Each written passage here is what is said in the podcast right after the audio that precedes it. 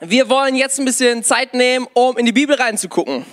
Und wir glauben ganz fest, dass die Bibel nicht einfach nur ein nettes Buch ist, sondern dass die Bibel das Krasseste ist, was wir lesen können.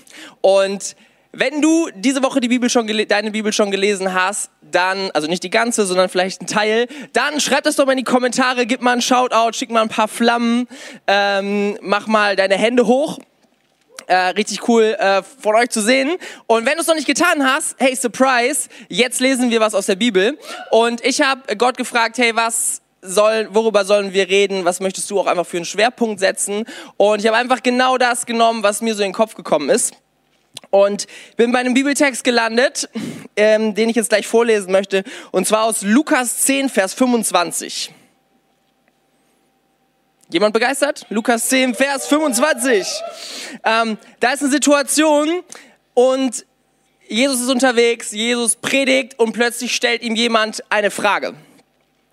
So, und du kannst mitlesen, ein Mann, der sich im Gesetz Moses besonders gut auskannte, stand eines Tages auf, um Jesus mit folgender Frage auf die Probe zu stellen. Meister, was muss ich tun, um das ewige Leben zu bekommen? Jesus erwiderte, was steht was steht darüber im Gesetz Moses? Was liest du dort? Der Mann antwortete, du sollst den Herrn, deinen Gott, von ganzem Herzen, von ganzer Seele, mit deiner ganzen Kraft und all deinen Gedanken lieben und liebe deinen Nächsten wie dich selbst. Richtig, bestätigte Jesus. Tu das und du wirst leben. Ich weiß nicht, wie du so drauf bist ich bin Mensch, der ist ein bisschen einfacher gestrickt, der mag es nicht so kompliziert, der kann sich komplizierte Dinge nicht so gut merken. Ähm, aber wenn es einfach wird, bin ich immer sofort dabei. Ich versuche mir Dinge immer einfach zu machen, immer irgendwie so zu erklären, dass ich sie mir gut merken kann und ein bisschen runterzubrechen. Und ich glaube, dieser Typ, der diese Frage gestellt hat, der war genauso drauf. Weil er kommt zu Jesus und er fragt, Herr Jesus, kannst du uns mal eine Wikipedia-Zusammenfassung geben von all dem, was du hier so erzählst? So, Jesus ist drei Jahre unterwegs und in drei Jahren kann man ganz schön viel predigen. In drei Jahren kannst du ganz, ganz viele Messages machen. Und dieser Typ kommt zu Jesus und sagt, okay, das, wir wissen ja alle, das ist alles wichtig, was du sagst. Aber jetzt sag uns mal, was ist wirklich wichtig? Was ist das alles Entscheidende? Und er stellt Jesus diese Frage und Jesus sagt ihm, hey, beantworte dir diese Frage selbst, du kennst dich doch aus, jetzt sag doch mal, was weißt du darüber? Und er antwortete darauf, du sollst deinen Herrn, deinen Gott von ganzem Herzen, von ganzer Seele und deiner ganzen Kraft und all deinen Gedanken lieben und deinen Nächsten wie dich selbst. Und Jesus sagt, exakt. Genau das ist das, worum es sich dreht und vielleicht bist du ähnlich gestrickt wie ich, ähm, dann und vielleicht sagst du, hey, die Bibel ist ganz schön kompliziert, die Bibel ist ganz schön lang. Ich äh, will dich heiß machen. Ich glaube, die ganze Bibel zu lesen ist richtig stark und ist sehr, sehr bereichernd für dich. Deswegen tu es auf jeden Fall. Aber hier hast du mal eine Zusammenfassung von all dem, worum es geht. Alles runtergebrochen, was wir glauben, alles runtergebrochen von dem, was Jesus predigt haben wir ein Wort und dieses Wort ist Liebe.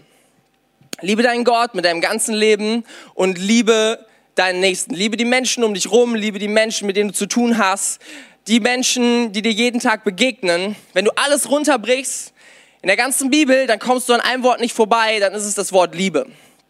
Und dieses Wort ist das alles Entscheidende. Dieses Wort ist absolut zentral. Ähm, eine andere Bibelstelle drückt das ein bisschen anders aus und das ist 1. Korinther 13 ab Vers 2. Macht mal ein Shoutout in den Kommentaren. Geile Bibelstelle. Einige kennen die, ist eine, eine relativ bekannte. Und da steht folgendes, wenn ich die Gabe der Prophetie hätte und wüsste alle Geheimnisse und hätte jede Erkenntnis und wenn ich einen Glauben hätte, der Berge versetzen könnte, aber keine Liebe hätte, so wäre ich nichts. Wenn ich alles, was ich besitze, den Armen geben und sogar meinen Körper opfern würde, damit ich geehrt würde, aber keine Liebe hätte, wäre alles wertlos. Weißt du, diese Bibelstelle sagt uns, es ist alles wertlos. Du kannst dich um andere Menschen kümmern. Du kannst Gutes tun, du kannst dich selber komplett aufopfern, du kannst alles geben von dem, was du hast und du könntest dich total fromm dabei fühlen, du könntest denken, boah, Gott müsste richtig stolz auf mich sein. Aber diese Bibelstelle sagt es so klar, wenn du keine Liebe hast, dann ist alles das wertlos. Die Bibel sagt uns, dass du ähm, die allertollsten Dinge tun kannst, aber dass es am Ende nicht darum geht, was du tust, sondern wie du es tust. Und vielleicht ähm, kannst du dich da gut reinversetzen. Es gibt Dinge, da denken wir, wow, die sind so toll. Ähm, so, ich weiß nicht, was du heute getan hast. Ähm, überleg mal ganz kurz, wann bist du aufgestanden? Äh, vielleicht warst du in der Schule, vielleicht hast du Online-Gottesdienst gehabt, vielleicht hast du mit Leuten telefoniert, vielleicht hast du gezockt oder was auch immer du getan hast. Aber viele von diesen Dingen können sich komplett leer anfühlen. Viele von diesen Dingen, ähm, da denken wir, wow, da freue ich mich drauf, äh, das ist meine Gewohnheit, das ist mein Hobby, das tue ich gerne. Und vielleicht macht es dir ein bisschen Spaß, aber es kann sich trotzdem komplett leer anfühlen. Trotzdem, wenn du morgen durch deinen Tag läufst, wirst du dich nicht zurückerinnern und denken, wow, das war ein besonderer Moment, sondern es ist einfach leer. Und ich glaube, dass sich in dem Moment alles ändert, wenn wir Liebe in unser Herz lassen. Das ist das, worum sich die Bibel dreht. Das ist das, was die Bibel uns äh, vermitteln will. Wir können alles Mögliche tun und es kann total fromm sein, es kann total unfromm sein. Das alles Entscheidende am Ende des Tages ist, tust du es mit Liebe oder tust du es nicht mit Liebe. Liebst du deinen Gott, ehrst du deinen Gott mit ganzem Herzen, mit deinem ganzen Leben und liebst du die Menschen um dich herum, die Gott in dein Leben gestellt hat? Das ist die alles entscheidende Frage und das ist die Frage, ob du irgendwann zurückgucken wirst und denken wirst, wow, das war ein wertvoller Moment, das war ein wertvoller Tag. Weil Liebe entscheidet, ob etwas wertvoll ist oder ob es nicht wertvoll ist. Weißt du, ich habe ein ganz simples Beispiel und es ist mir jetzt eingefallen, weil morgen die Bundesliga wieder startet. Also alle Fußballfans einmal Ohren gespitzt und alle anderen sowieso. Ähm, und zwar, wo es um, um Liebe geht und wo es um Wert geht. Ähm, ich bin Borussia Dortmund-Fan.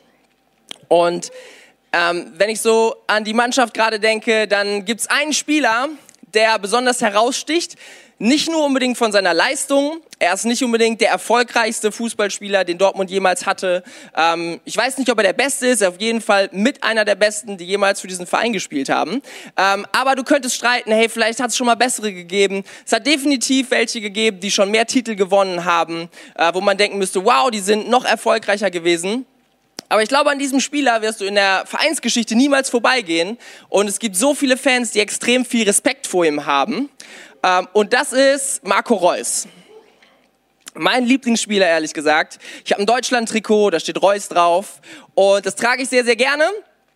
Ähm, aber warum ist dieser Spieler so was Besonderes? Weil du könntest ja sagen, hey, da gibt es so viele Spieler und in der Vereinsgeschichte, es haben so viele Spieler schon da gespielt und irgendwie machen die alles dasselbe und ja, die sind mal mehr erfolgreich, mal sind sie weniger erfolgreich. Aber für alle Fans von Dortmund, die sich damit mehr auseinandersetzen, die da mehr mit dem Herz drin sind, ist dieser Spieler etwas Besonderes. Warum? weil er irgendwann mal eine sehr besondere Entscheidung getroffen hat.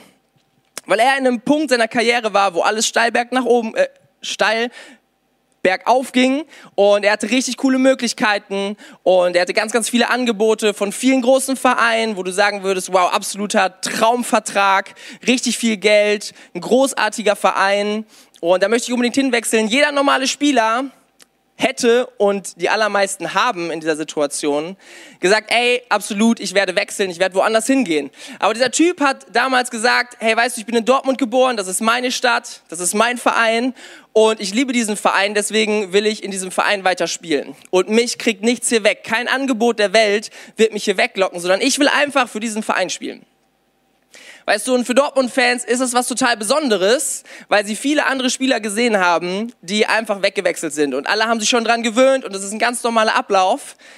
Aber warum ist dieser Spieler mittlerweile was Besonderes? Warum ist dieser Moment was Besonderes? Weil er eine Entscheidung getroffen hat aus Liebe. So, die Bibel redet jetzt nicht davon, dass wir Fußballvereine lieben sollen oder Fußball lieben sollen. Ich meine, das kannst du gerne machen. Ich glaube, wir sind uns alle einig, Gott zu lieben und Menschen zu lieben ist ein kleines bisschen was anderes und ist auch ein bisschen wichtiger. Aber dieses Beispiel zeigt einfach, dass in dem Moment, wo Liebe ins Spiel kommt, sich etwas abhebt dass da, wo Liebe ins Spiel kommt, etwas plötzlich Wert bekommt. Dass da, wo Liebe ins Spiel kommt, wir uns irgendwann zurückerinnern werden und sagen würden, wow, das ist etwas ganz, ganz Besonderes. Das sind die Momente, wo wir durch unseren Tag gehen und dann geht es gar nicht darum, sind wir mega erfolgreich, haben wir eine ultra krasse Leistung gebracht, aber jeder, der die Liebe gespürt hat, wird sagen, hey, das war was Besonderes. Vielleicht denkst du an Menschen äh, in deinem Leben, wo du denkst, so, ähm, die haben jetzt nicht viel für dich getan, aber du fühlst dich geliebt in ihrer Gegenwart. Und das sind immer besondere Menschen, an die wir uns immer erinnern werden. Das sind vielleicht nicht die klügsten Menschen, sind vielleicht nicht die Menschen, die ähm, am allermeisten ähm, uns irgendwie finanziell supporten oder was auch immer. Es sind einfach die Menschen, wo wir merken, hey, die lieben uns. Und das ist was Besonderes. Es wird immer besonders, es wird immer wertvoll, wenn Liebe ins Spiel kommt. Und wenn du mal so an deinen Tag heute noch denkst, wenn du an den Tag morgen denkst, weißt du, das kann ein ganz simpler Tag sein. Das kann ein Tag sein wie jeder andere. Es können Situationen sein, an die du dich nie wieder erinnerst. Oder es kann ein extrem wertvoller Moment sein, wenn du Liebe in dein, Her in dein Herz lässt. Ganz oft laufen wir mit einem leeren Herz durch unser, durch unser Leben. Ganz oft denken wir an irgendwas anderes. Aber in dem Moment, wo du dein Herz aufmachst und sagst, hey, ich möchte mich nicht um mich drehen, sondern ich möchte an andere Menschen denken, dann wird es zu etwas ganz Besonderem. Und dieser Text, den ich gerade schon mal angefangen habe in 1. Korinther 13, der geht noch weiter. Und ich möchte äh, den mal vorlesen. Das ist auch ein ganz besonderer Text. Ganz viele ähm, Hochzeitspredigten drehen sich um diesen Text. Von daher, wenn du mal vorhast zu heiraten, merk ihn dir. Kann man immer gut bringen. 1. Korinther 13 ab Vers 4. Die Liebe ist geduldig und freundlich. Sie ist nicht neidisch oder überheblich, stolz oder anstößig. Die Liebe ist nicht selbstsüchtig. Sie lässt sich nicht reizen und wenn man ihr Böses tut, trägt sie es nicht nach. Sie freut sich niemals über Ungerechtigkeit, sondern die freut sich immer an der Wahrheit.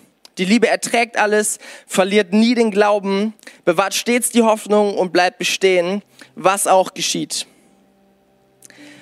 Hier ist so der Charakter von Liebe so stark und in so coolen Worten einmal wiedergegeben. So, es fängt an mit Liebe ist geduldig. Liebe verschenkt Zeit. Obwohl wir so oft in unserem Leben denken, ich will keine Zeit mit Menschen verbringen, die meine Zeit nur verschwenden. Weißt du, wir versuchen immer Zeit zu sparen, wir versuchen irgendwie schnell wieder unserem Leben nachzugehen. Aber Zeit zu verschenken ist etwas, was sehr, sehr kostbar ist.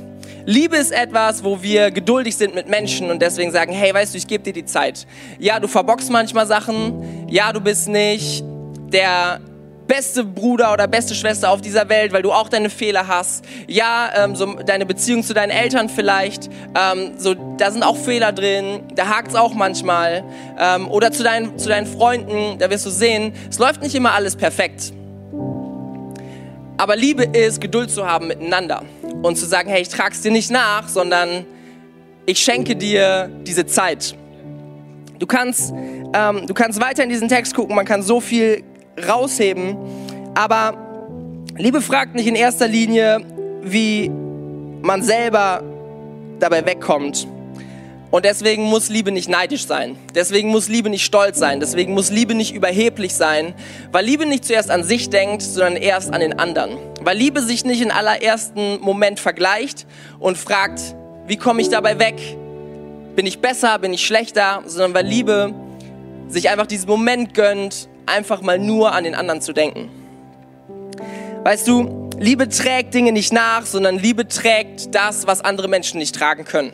Es ist der Moment, wo du vergibst, was andere getan haben, obwohl sie es nicht verdient haben. Und gleichzeitig ist es der Moment, wo du dich so um sie kümmerst, wie sie es gerade brauchen. Wo du etwas trägst, was sie gerade nicht schultern könnten.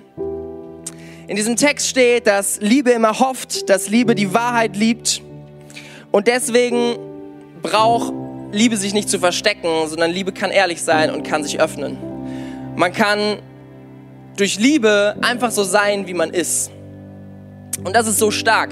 Das ist so ein Ort, wo du einfach aufblühen kannst, ganz einfach, ohne dass du merkst, hey, hier sind gerade böse Absichten im Spiel. Und das ist, was dieser Text so über Liebe sagt. Und man könnte noch so lange darüber reden, man könnte so lange über jedes einzelne Wort nachdenken. Aber rein faktisch, mal runtergebrochen, ist es so klar, dass da, wo wir Liebe in unser Herz lassen, dass da, wo wir nicht akzeptieren, dass wir mit einem leeren Herzen rumlaufen durch unseren Alltag, dass sich da alles verändert und dass da Wert in Situationen und in Beziehungen reinkommt. Und ich möchte dich einfach ganz praktisch fragen, was das für dich bedeutet.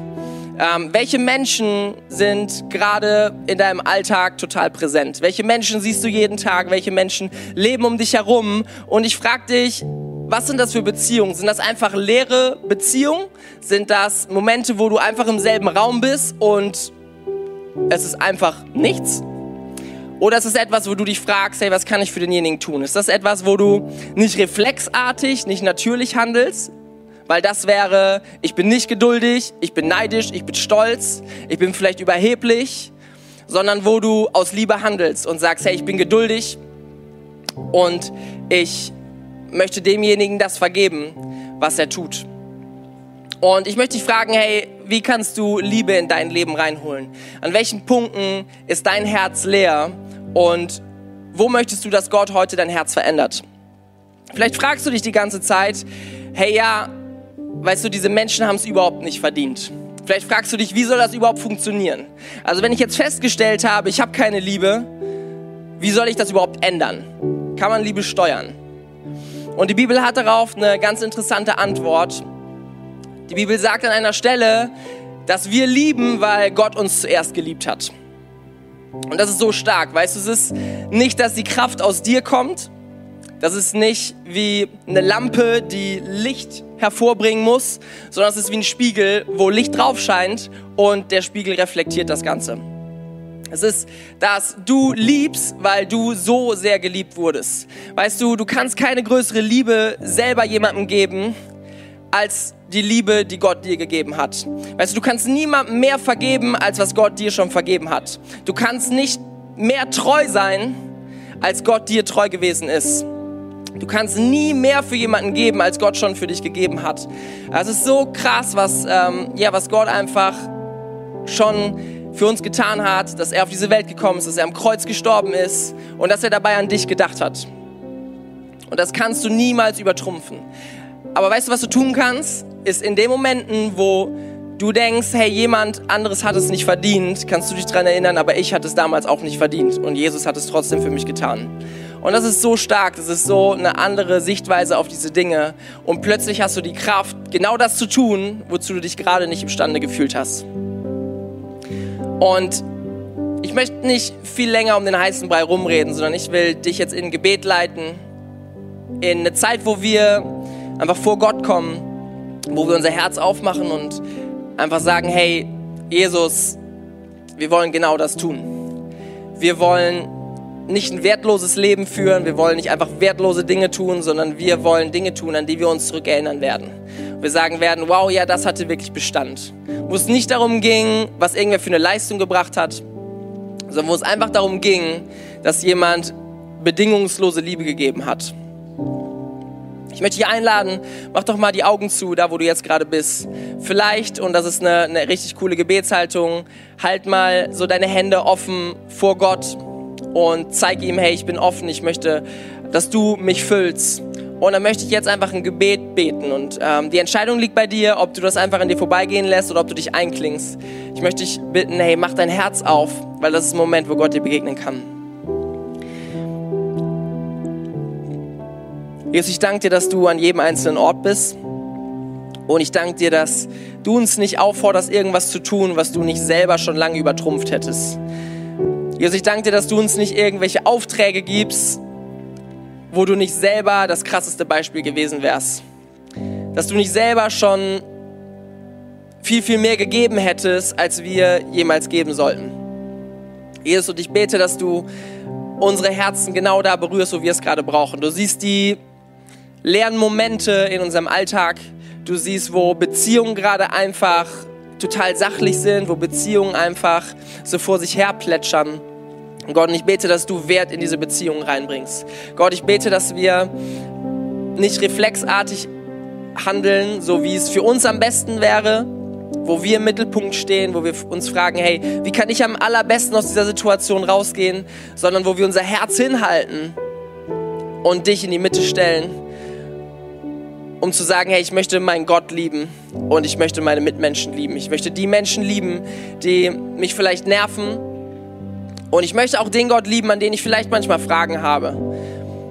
Wo ich nicht immer ganz genau verstehe, warum er wie handelt, weil mein Denken einfach viel kleiner ist.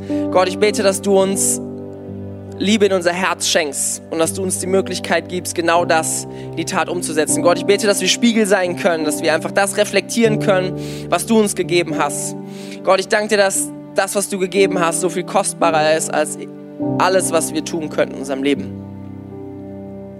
Jesus, ich bete, dass jetzt in diesem Moment, dass du Beziehungen wiederherstellst. Ich bete, dass du Herzen aufeinander zubewegst